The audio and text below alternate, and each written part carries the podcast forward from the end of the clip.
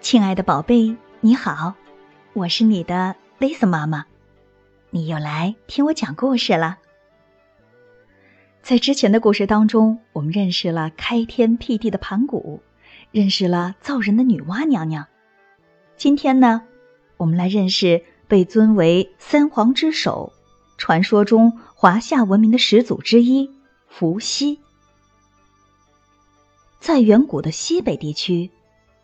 有一个极乐的国土，它是凡人去不了的地方，名字叫做华胥国。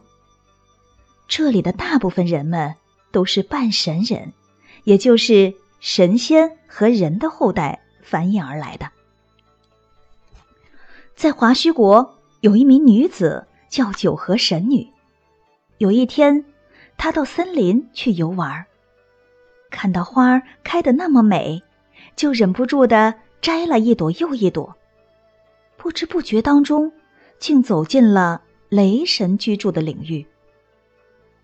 突然，九河神女在路上发现了一只巨大的脚印，那是雷神的脚印。这位雷神呐，长着人头龙身，是半人半兽的天神，他只要鼓起肚子，就能发出。响雷一般的声音。九河神女看着那个巨大的脚印，好奇的伸出脚来，想和这个大脚印比一比大小。可想不到的是，她刚刚踏上那个脚印，立刻感到浑身震颤。回家之后，就发现有了身孕。九河神女怀胎一共十二年，生下了一个。人头蛇身的孩子，这个孩子啊，就是我们今天故事的主人公伏羲。伏羲生下来就是个天才，智力超群，体格强健。据说他能够沿着都广野外的天梯，一直爬到天国上去。长大之后，伏羲当了部落的首领。在那个时候呢。人们靠采摘树上的果实，或者猎取野兽来充饥，经常忍饥挨饿。伏羲心里特别难受，他下定决心，一定要想出一个能让人们每天都填饱肚子的好办法。这一天，伏羲在河边转悠，突然，扑通扑通，一条条。又肥又大的鲤鱼相继从水面上跳出来，伏羲可高兴坏了。这儿有这么多鱼，而且每一条都又肥又大，弄来吃不是很好吗？就这样想着，伏羲跳下河就去捉鱼。不一会儿，就捉到了好几条鲤鱼。他把鱼带回去，把鱼肉分给部落里的人们吃。大家都觉得挺好吃。从那以后，大家就开始动手捉鱼吃，因为食物来源又多了一种，所以大家饿肚子的情况越来越少了。可是好景不长，伏羲和大伙儿正高兴的时候，龙王带着乌龟丞相跑来了。他恶狠狠地兴师问罪：“伏羲，你好大的胆子！”竟敢带着这么多人来抓我的龙子龙孙！你快给我住手，否则我绝不轻饶你们！伏羲听了一点也不害怕，他理直气壮的反问龙王：“你不许我们捉鱼，那我们吃什么呀？总不能让我们活活饿死吧？”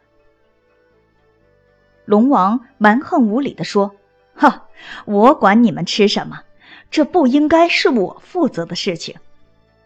聪明绝顶的伏羲听了也并不生气，他只说：“好啊，你不让我们捉鱼，那我们以后饿了就来这喝水，直到把水都喝光，让你那些龙子龙孙全都渴死。”龙王万万没想到伏羲会这么说，过了好半天，也没想出来应该怎么回答他。就在这时，乌龟丞相凑到龙王耳边，悄悄对他说了一番话。龙王一听，高兴的是哈哈大笑。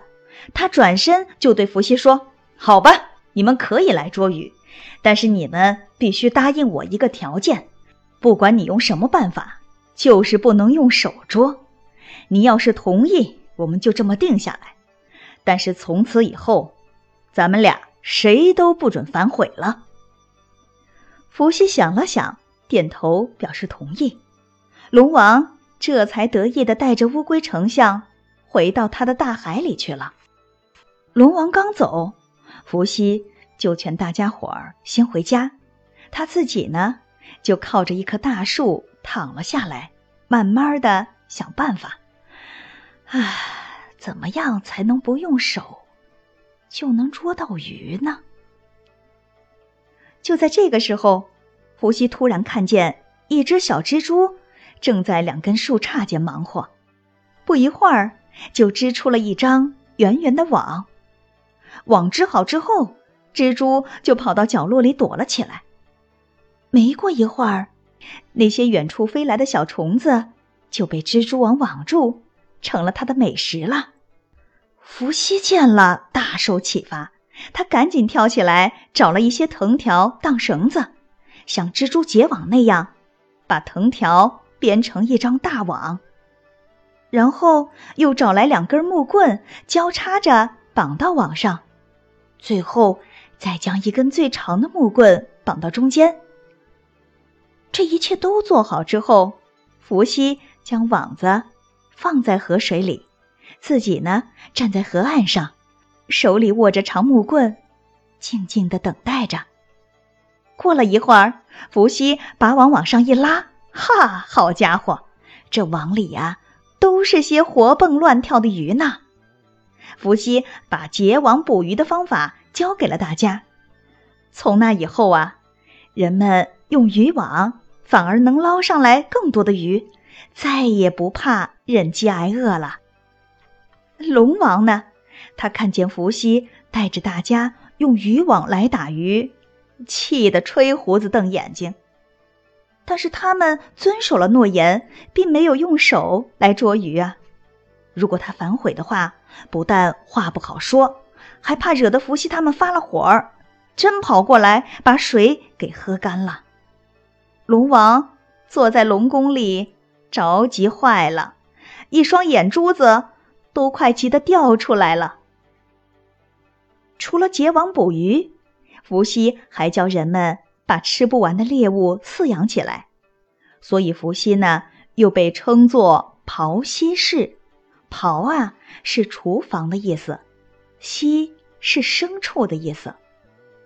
他还发明了陶埙、琴瑟种种乐器，另外他还发明了八卦。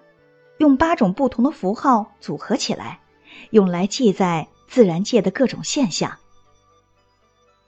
伏羲呀，他为他的后代开辟了新的文明生活，所以呢，他也被尊称为人类文明的始祖。三皇的称号呢，起源于中国上古的传说，其实就是原始社会为人民做出巨大贡献的群体和个人。关于三皇的说法有很多种，但是在所有关于三皇的说法当中，基本上每一种说法都有伏羲和神农两个人物。明天啊，雷瑟妈妈就为你带来神农尝百草的故事，你一定要记得准时收听哦。